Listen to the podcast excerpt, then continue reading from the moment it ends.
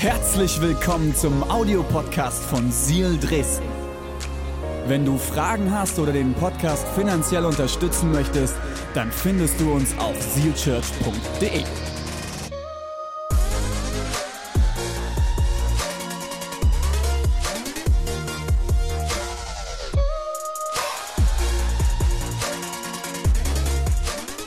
Jesus, hey, ich danke dir so sehr. Ich danke, dass du jetzt unser Herzen weit machst für die Message, die du mir aufs Herz gelegt hast. Ich bete, Jesus, dass hey, kein einziger abschalten kann, weil die Botschaft so einfach, aber doch so lebensverändernd ist. Danke, Jesus, dass dort, wo wir vielleicht stolz sind oder unser Ego im Weg steht, dass du es beiseite räumst, dass du freien Zugang zu unseren Herzen hast. Wir lieben dich. Amen.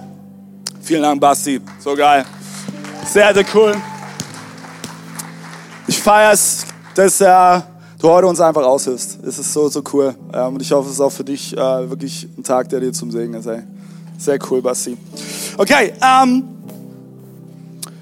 diese Message, die ich heute rausbringe, ist wirklich etwas, ähm, wahrscheinlich predige ich es zu mir als allererstes am lautesten. Weil es so frisch ist, das hat Gott die letzte Woche in mir verändert. Und ich will, will dich kurz mit reinnehmen. Ähm, die letzten Wochen, Monate und Leute, die mir sehr, sehr nah sind, denen ist es vielleicht aufgefallen, ähm, habe ich gemerkt, ich war unglaublich müde. Ich war kraftlos, ähm, ich war an vielen Stellen ungeduldig, ich war ausgelaugt, ich, ich war so richtig down. Kennst du das Gefühl? Ähm, und die Woche hat sich was verändert. Und da möchte ich dich ganz ehrlich, persönlich und authentisch heute mit reinnehmen. Ähm, und ich habe die Predigt überschrieben mit folgendem Titel. Liebe fällt nicht vom Himmel, du musst sie dir abholen. Liebe fällt nicht vom Himmel, du musst sie dir abholen. Und wir gehen direkt rein. Wir lesen eine Bibelstelle, die du normalerweise nicht so oft im Gottesdienst hörst, sondern eher auf Hochzeiten. Wer liebt Hochzeiten? So richtig romantisch, oder? Oh. Also die, die, letzte Hochzeit, die ich erlebte, war von äh, Konstantin Sophia. Oh man, als sie ihr Trauversprechen rausgehauen haben. Uh, Alter, das war schon. Da ist kein Auge trocken geblieben. Ähm, und wir lesen folgende Bibelstelle, 1. Korinther 13, ab Vers 1. Paulus, ganz wichtig, hat das nicht für eine Hochzeit geschrieben, falls das einer glaubt. Er hat das an die Gemeinde in Korinth geschrieben. Und er schreibt da folgendes. Wenn ich die Sprachen von Menschen und Engeln sprechen könnte, aber keine Liebe hätte, wäre ich ein schepperndes Blech, eine lärmende Klingel. Und wenn ich Weissagen könnte und alle Geheimnisse wüsste, wenn ich jede Erkenntnis besäße und einen Glauben der Berge versetzt, aber keine Liebe hätte, wäre ich nichts. Und wenn ich meinen ganzen Besitz zur Armspeisung verwendete, ja, wenn ich mich selbst aufopferte, um berühmt zu werden, aber keine Liebe hätte, nützt es mir Nichts. Alle sagen mal nichts. Eins, zwei, drei. Nichts. Und dann fährt er fort. Liebe hat Geduld. Liebe ist freundlich. Sie kennt kein Neid. Sie macht sich nicht wichtig. Sie bläst sich nicht auf. Sie ist nicht taktlos. Sucht nicht sich selbst. Sie lässt sich nicht reizen und trägt Böses nicht nach. Sie freut sich nicht, wenn Unrecht geschieht. Sie freut sich, wenn die Wahrheit siegt. Sie erträgt alles. Sie glaubt und hofft immer. Sie hält allem stand. Die Liebe wird niemals aufhören. Ich habe heute drei Punkte, die ich dir mitgeben möchte. Und ich lade dich wirklich ein, schreib sie dir auf. Ich habe so ein paar Nuggets dabei, die du dir auch im Nachhinein durchlesen kannst, wo, wo es dir helfen kann, dich an Hand diese Nuggets, diese Sätze auch zu reflektieren. Und das erste, erste Punkt, den ich dir mitgeben möchte, ohne Liebe hast du gar nichts. Ist dir aufgefallen? Paulus schreibt das wunderbar. Er sagt nicht, hey, wenn du die größte Begabung hast, wenn du dies hast, wenn du das hast, und zwar keine Liebe, dann hast du noch ein bisschen. Nein, er sagt, du hast nichts. Gar nichts. Aber ich will noch einen Schritt zurückgehen, wenn wir uns über Liebe unterhalten, müssen wir uns Gedanken machen, was oder wer ist denn Liebe? Wenn ich jetzt jeden Einzelnen von euch fragen würde, was, was verstehst du unter Liebe? Oh, wir würden so viele Definitionen bekommen. Und du könntest sofort herausfinden, wie, wie der eine oder andere tickt. Du würdest wahrscheinlich sehr, sehr schnell herausfinden, wer schon ganz viele Verletzungen und Enttäuschungen erlebt hat, auch in Beziehungen. Und du würdest den herausfinden, der sagt, ja, Liebe, ja, okay, muss ich halt, äh, ja. Ich sag meiner Frau schon einmal in der Woche, dass ich sie liebe. Super, gut gemacht. Wer oder was ist Liebe? 1. Johannes Kapitel 4, Vers 16 finden wir eigentlich die perfekte Definition dafür.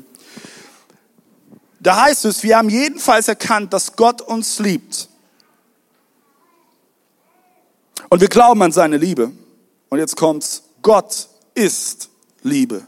Und wer in dieser Liebe lebt, der lebt in Gott und Gott lebt in ihn. Wer oder was ist Liebe? Gott. Gott ist Liebe. Gott liebt nicht nur, sondern sein ganzes Wesen von A bis Z, sein ganzer Charakter, sein ganzen Wesenszug, alles, was er tut, was er denkt, was er handelt, ist Liebe. Liebe pur. Erster Satz, den du dir aufschreiben kannst. Gott liebt dich nicht, weil du es verdienst hast. Er liebt dich, weil er Liebe ist. Gott kann nicht anders. Gott kann nicht anders. Und das erste Mal, als ich das so, so ein Stück weit, ein ganz kleines Stück weit begreifen konnte, war, als ich unser allererstes Kind in den Arm hielt. Auf einmal war da eine Liebe in, in, in Davids Herz, wie ich es zuvor noch nie erlebt habe. Und ich habe gemerkt, ich, also selbst nehmen wir mal diesen irrsinnigen Fall an. Ich hätte in dem Moment überlegt, okay, will ich das Kind jetzt lieben oder nicht? Ich hätte das gar nicht, es, es wäre gar nicht gegangen, weil das Kind war in meinen Armen, Noah damals. Ich konnte es nur lieben. Und genau so geht es Gott, wenn er dich sieht. Gott kann nicht anders, als dich zu lieben. Und wir müssen begreifen, Stück für Stück, verstehen werden wir es sowieso nicht. Gottes Liebe ist so außergewöhnlich, so unerklärlich. Und jetzt kommt's, richtig krass. Dass er dich liebte, bevor du überhaupt warst. Gott liebt dich bevor du überhaupt in Existenz gesprochen wurdest.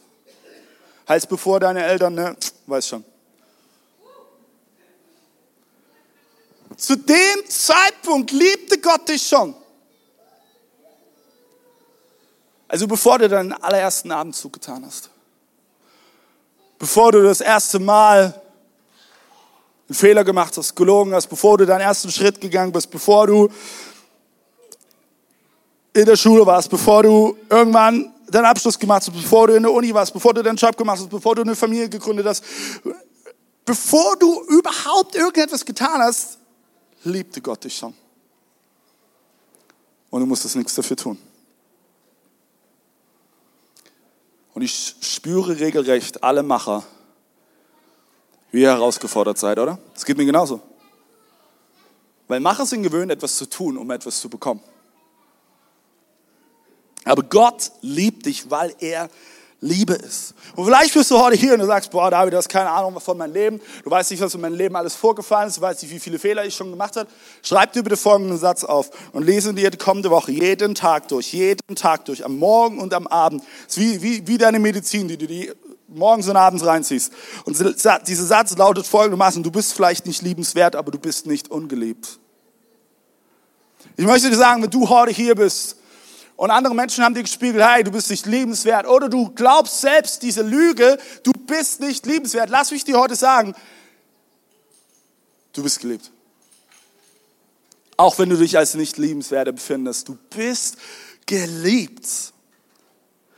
Und dann lesen wir, wie Paulus das verschärft. Er sagt, wenn du diese Liebe nicht hast, hast du gar nichts.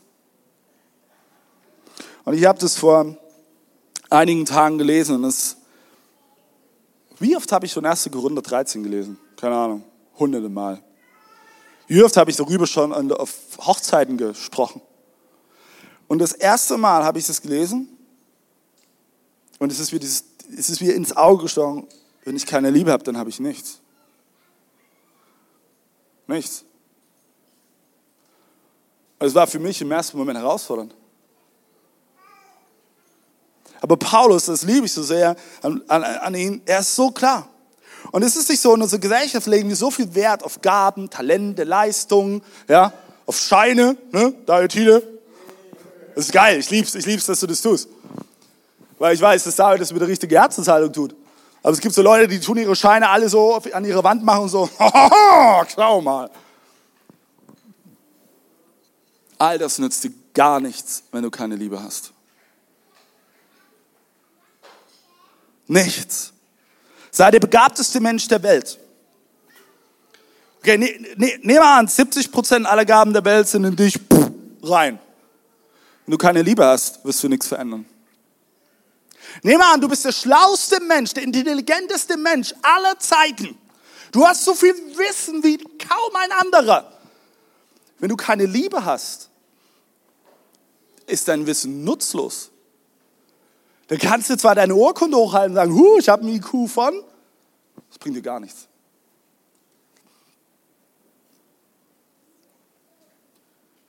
Jeder Rat ohne Liebe ist sinnlos. Jedes Wort ohne Liebe ist egoistisch. Wie, wie schnell merke ich das in meiner Ehe? Ich sage zwar etwas, aber wenn es nicht motiviert ist von Liebe, wenn es nicht das Fundament der Liebe hat, ist es nutzlos.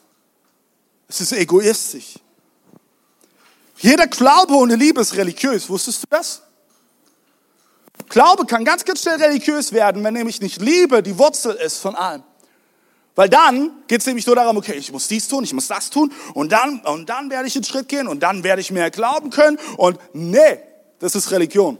Religion hat folgende Botschaft, du musst tun, damit du etwas bekommst. Aber was Jesus eigentlich vorhatte, als er auf diese Welt gekommen ist, eine Beziehung zu Gott zu, zu ermöglichen, damit du verstehen und begreifen und erfahren kannst, du musst nichts tun. Das Einzige, was du tun musst, ist zu sagen, ja. That's it. Jede Predigt ohne Liebe ist einfach nur eine nette Rede. Wisst ihr, welche Momente ich so sehr feiere? Ähm, ich liebe das, dass wir jeden Sonntag immer wieder erleben, dass Menschen auch zum allerersten Mal überhaupt in der Kirche sind. Und wenn du auch heute hier bist, ich weiß, es ist crazy, es ist verrückt für dich, du musst dich vielleicht erst mal dran gewöhnen. Für mich die besten Momente sind äh, nach dem Gottesdienst, wenn die auf mich zukommen und sagen, es war eine nette Rede. Klar, weil Predigt kennen die ja nicht. Und das ist doch gut. Aber sag dir was, wenn, wenn ich diese Liebe nicht in mir trage, dann kann ich hier vorne der Rhetorikmeister schlechthin sein. Ich kann hier vorne einen Hampelmann machen, einen Handstand machen und währenddessen noch Ave Maria singen. Es wird nicht bei dir ankommen.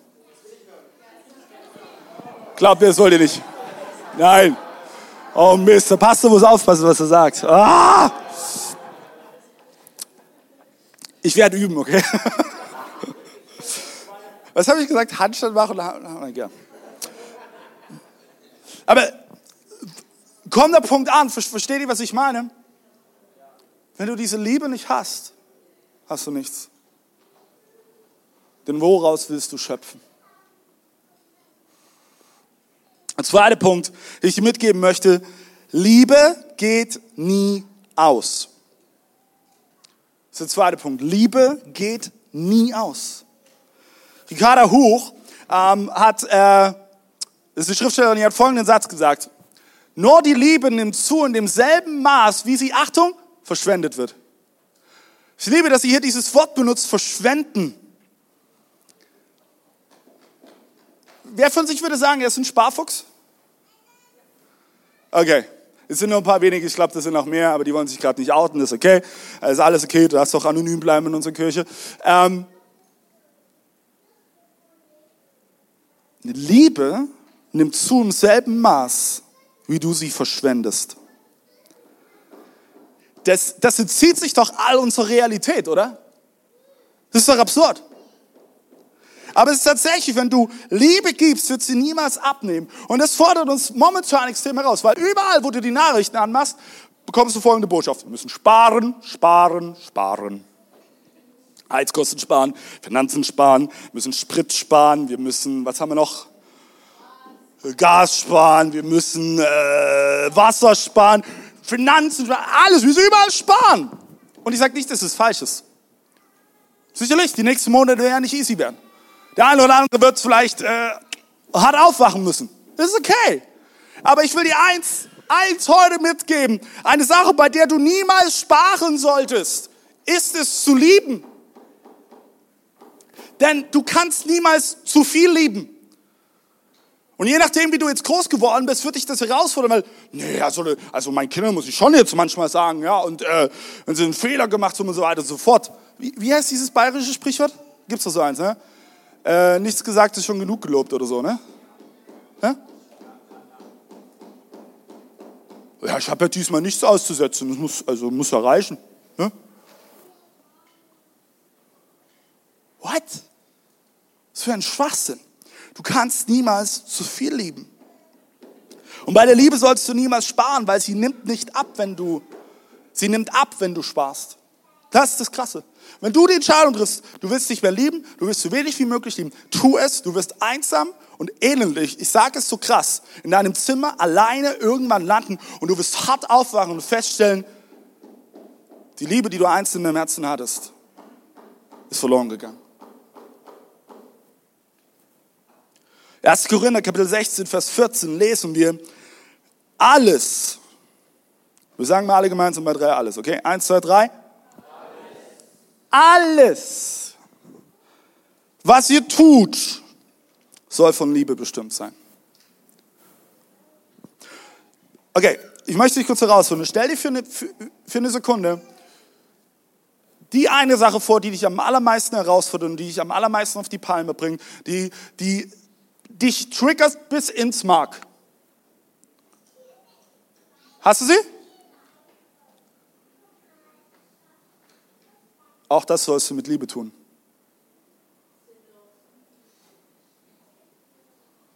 Oh. Das ist hart, ne? Das Ding ist, wir, wir brauchen ja nicht um heißen Brei reden, alles schließt alles mit ein. All die Dinge, die du toll findest, aber auch all die Dinge, die dich herausfordern, bis zum Äußersten.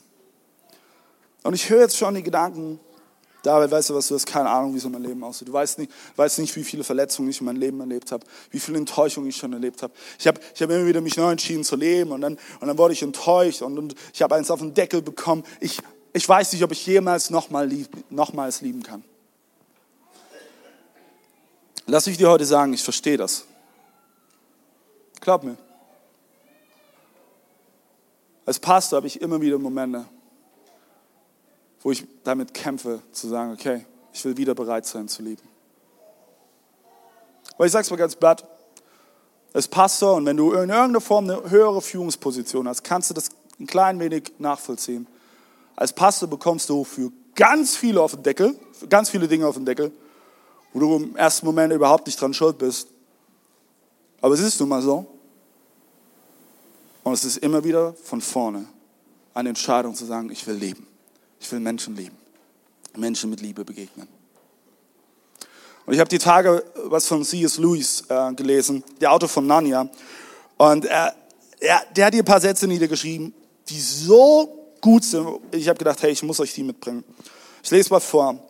Wer liebt, geht das Wagnis ein, verletzbar zu werden. Egal was du liebst, dein Herz wird ganz sicher verwundet und vielleicht sogar zerbrochen. Wenn du dein Herz intakt lassen willst, gib es niemanden, nicht einmal einem Tier. Wickle es sorgfältig ein in Liebhabereien, kleine Luxusartikel und Genussmittel. Vermeide jegliche Verwicklung. Verschließe es sicher in einer Schatulle oder dem Sarg deiner Ich-Bezogenheit. Oh. Sie ist Louis, Freunde. Aber in diesem Sarg, sicher, dunkel, bewegungslos, luftlos, wird es sich trotzdem verändern. Es wird nicht zerbrochen werden, aber es wird unzerbrechlich, undurchdringlich, unerlösbar. Ich möchte heute dich einladen, ganz egal wie deine Vergangenheit ausgesehen hat, ganz egal was du schon durch hast. Ich lade dich ein, Liebe. Liebe. Begegnen Menschen mit Liebe. Begegnen dir selbst mit Liebe. Sprich in Liebe. Handle in Liebe. Und das, Leute, das ist auch mein Wunsch für dieses Haus, für unsere Church. Mein größtes Gebet ist, dass, wenn Menschen von außen auf dieses Haus schauen, dass sie als allererstes folgendes feststellen, nicht, oh, guck mal Licht und boah, guck mal coole Instrumente und wow, so professionell. Nein, mein Gebet ist das allererste, was sie erleben, spüren und sehen, ist Liebe. Ich möchte uns einladen, Church, dass wir gemeinsam heute auch eine Entscheidung treffen. Lasst uns die Liebe als Fundament nehmen für all unser Handeln, für all unser Tun, für all unser Reden. Lasst uns in Liebe begegnen. Weil das ist, sind wir ehrlich, das ist das Herausfordernde an Kirche, oder? Sitzen wir hier, weil wir alle einer Meinung sind? Nee. Sitzen wir hier, weil wir dieselbe Theologie vertreten? Nee.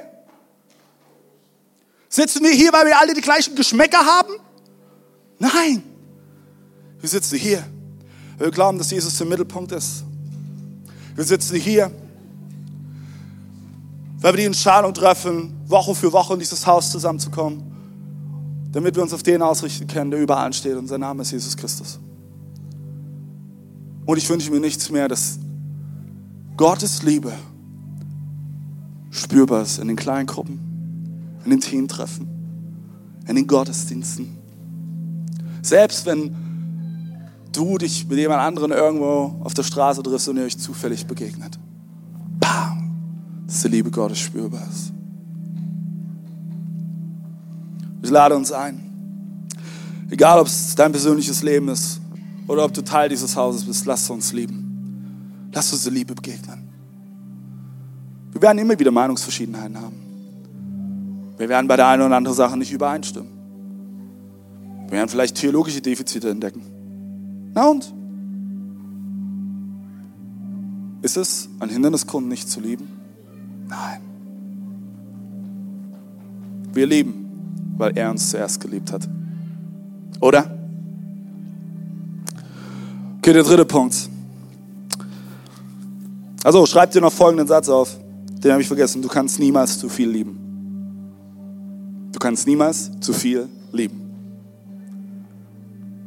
Dritter Punkt.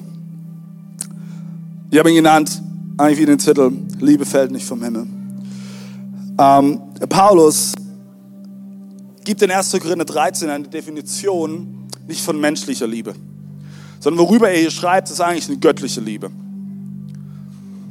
Ich lese es nochmal vor. Liebe hat Geduld, Liebe ist freundlich, sie kennt keinen Neid, sie macht sich nicht wichtig, bläst sich nicht auf, sie ist nicht taktlos und sucht nicht sich selbst. Sie lässt sich nicht reizen und trägt Böses nicht nach. Sie freut sich nicht, wenn Unrecht geschieht. Sie freut sich, wenn die Wahrheit siegt. Sie erträgt alles, sie glaubt und hofft immer. Sie hält allem stand. Die Liebe wird niemals aufhören. Ich weiß nicht, wie es dir geht. Oh, ich sehne mich nach mehr von dieser Liebe. Und ich, und ich spüre, ich, ich brauche mehr von dieser Liebe. Ich sehne mich nach dieser göttlichen Berührung, wo ich diese Liebe von meinem Papa im Himmel spüre. Aber wir haben eine Herausforderung, glaube ich. Wenn wir wirklich ehrlich sind, wenn wir feststellen, der einen oder anderen Stelle fehlt diese Liebe. Und auch mir geht es immer wieder so. Ich habe diese Aufzählung gelesen und habe gedacht, Liebe ist geduldig, pff, schon verkackt. Durchgefallen. Diese göttliche Liebe darf uns zum Vorbild sein. Und wir dürfen uns danach ausstrecken, weil das ist es nämlich, das kannst du nicht aus dir selbst heraus tun. Geht nicht. Es muss von Gott kommen. Und ich habe das gelesen es fing an mit, okay, ohne Liebe habe ich nichts. Und dann habe ich die, diese Definition von göttlicher Liebe gelesen. Und mir ist bewusst geworden, hey, in den letzten Monaten war mein Herz nicht von dieser Liebe gefüllt. Ich lese, Liebe ist geduldig. Weißt du, wie oft mir die Geduld fehlte? Die Geduld fehlte mit meiner Frau. Die Geduld fehlte mit meinen Kindern. Als ich heute Morgen die Predigt durchgegangen bin, ist mir das nochmal bewusst geworden ich hatte einige Momente, ich war gerade am Arbeiten und Noah oder Caleb kam und gesagt, hey Papa. Und ich habe direkt sehr ungeduldig reagiert. Ich habe gesagt, hey, nicht jetzt. Und da war der Moment, dass sie eigentlich nur sagen wollten, Papa, ich habe dich lieb. Ich war ungeduldig. Ich hatte diese Liebe nicht in meinem Herzen. Mir fehlte die Geduld mit meinen Freunden. Und am schwersten hat sich getroffen, als ich realisierte, ich hatte meine Freude verloren.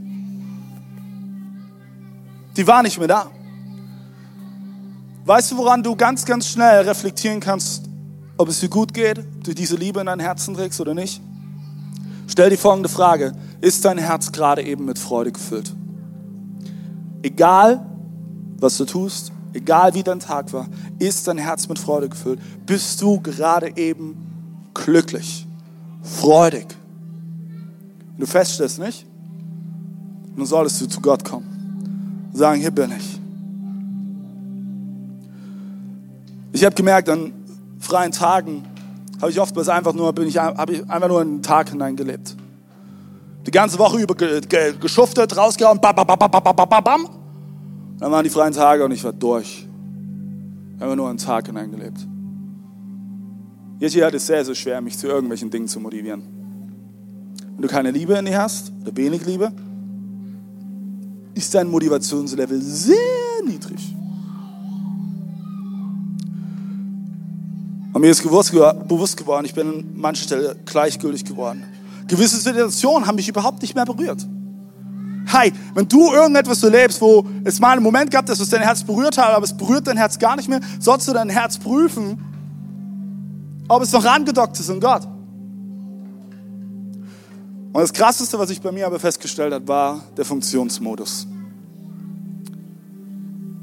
Die Stärke, die Gott mir gegeben hat. Ich kann alles ausschalten, ich kann einfach nur funktionieren, ich kann machen. Ähm, das ist die Stärke, wo ich weiß, okay, wenn irgendwo die Kacke mal so richtig am Dampfen ist, ich kann da reingehen, ich kann das Schiff wieder auf die richtige Bahn bringen. Das Problem ist, wenn du aus diesem Funktionsmodus nicht rauskommst, kommst, und das ist mir bewusst geworden, passiert Folgendes. Du hörst Menschen nicht mehr zu und andere Menschen können dein Herz nicht mehr spüren. Und ich musste feststellen, selbst meine Frau konnte an mancher Stelle mein Herz nicht mehr spüren. Ich musste Folgendes begreifen, okay? Ich muss mir diese Liebe holen. Ich, ich kann es nicht mehr so länger hinnehmen. Ich, ich muss vor Gottes Thron kommen und muss mich öffnen. Ich muss mich, ich muss mich verletzlich machen. Wenn du diese Liebe willst, wenn du dich danach sehnst, es wird nichts ohne dieses Ding gehen, dass du dich verletzlich machst. Du musst dein Herz öffnen. Und das Allerwichtigste ist, keine Predigt, keine Kleingruppe, kein Gottesdienst, kein Worship, auch nicht die Bereichsleiter, auch nicht der Pastor kann diesen Schritt von dir abnehmen, damit du dein Herz öffnest für diese Liebe. Aber ganz oft erlebe ich, dass Menschen kommen sonntags hierher und sagen, oh, jetzt bin ich wieder im Gottesdienst, ich brauche wieder diese Nähe von Gott, ich brauche wieder Liebe. Hey, du hattest sechs Tage unter der Woche Zeit, was hast du gemacht? Ich sage das sicher als jemand, ich sage das sicher als jemand oben von Hohen Ross herab. Ich bin alle von euch. Ich kenne das genauso. Vielleicht kenne ich das sogar noch mehr, weil ich Pastor bin. Und weil die Kämpfe, die du vielleicht manchmal verspürst, nimmst du mal fünf oder mal zehn oder was auch immer. Und dann sitzen wir hier in den Reihen sonntags. Oh, füll mich, Gott. Was hast du die sechs Tage unter der Woche gemacht? Weil das ist es, kein Gottesdienst, keine Kleingruppe, kein Pastor, kein Bereichsleiter, kein Worship kann das abnehmen. Es, es braucht diese Entscheidung in deinem Herzen. Ich hole mir diese Liebe. Ich weiß, wer die Quelle dieser Liebe ist. Ich weiß, wer Liebe ist und sein Name ist Gott.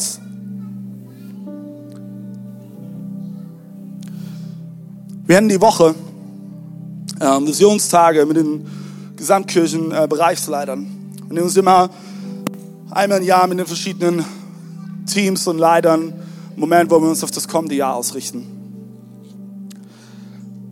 Und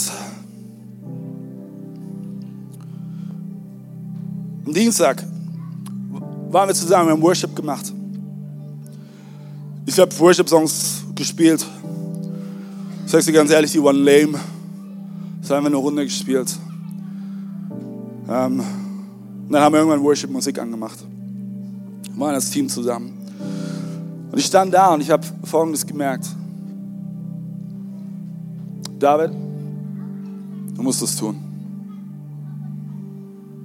Du kannst dich mehr mit den Fingern auf andere zeigen. Du kannst nicht mehr dieses Ding als Ausrede nehmen, ich bin halt so kriegt seinen Arsch hoch.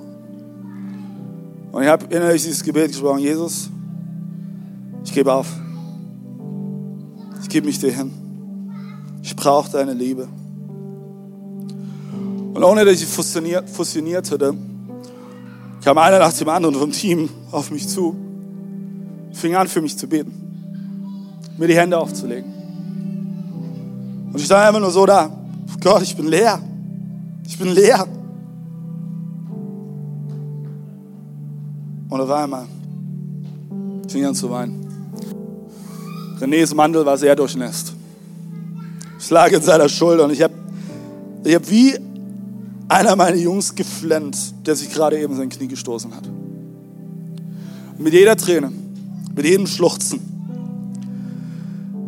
merkte ich, der Druck, die Schmerzen, der Frust, an mancher Stelle die Wut, an mancher Stelle die Gleichgültigkeit, die Hoffnungslosigkeit viel von mir ab.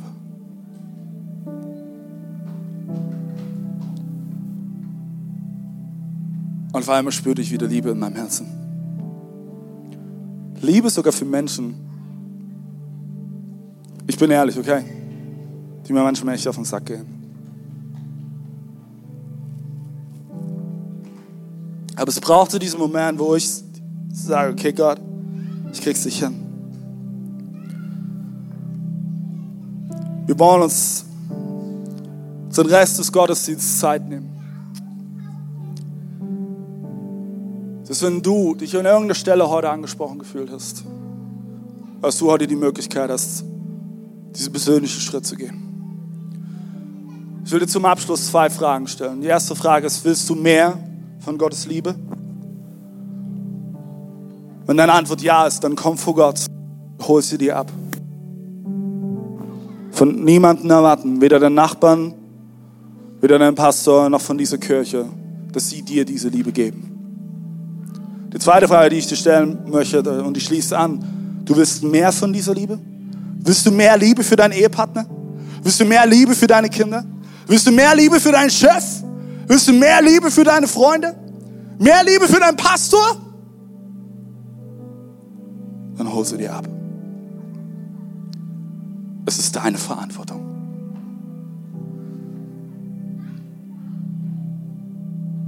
Dass du sagst, okay, Jesus, ich gebe auf. Füll mich mit dieser Liebe. Füll mich mit dieser Liebe. Und ich dir was, es ist nicht ein, eine einmalige Entscheidung. Ich hoffe, dass du heute den Mut bekommst, dich immer wieder neu dafür zu entscheiden.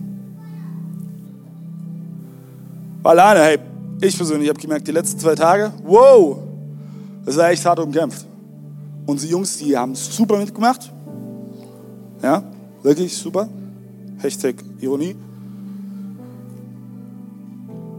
Wir merken, wir müssen uns gerade extrem einspielen als Fünfer gespannt als Familie. Und so als die Kirche, auf den ich sag so blöd Kackhaufen, ist auch noch unser Kühlschrank und Gefrierschrank kaputt gegangen. Woo! Oh Jesus, ich weiß, dass du mich liebst. Halleluja, Halleluja. Du wirst wahrscheinlich auch solche Momente erleben. Aber hey, mein Gebet ist, dass wir heute damit anfangen, dass wir den Mut bekommen, vor Gott zu kommen und zu sagen, okay, Jesus, füll mich.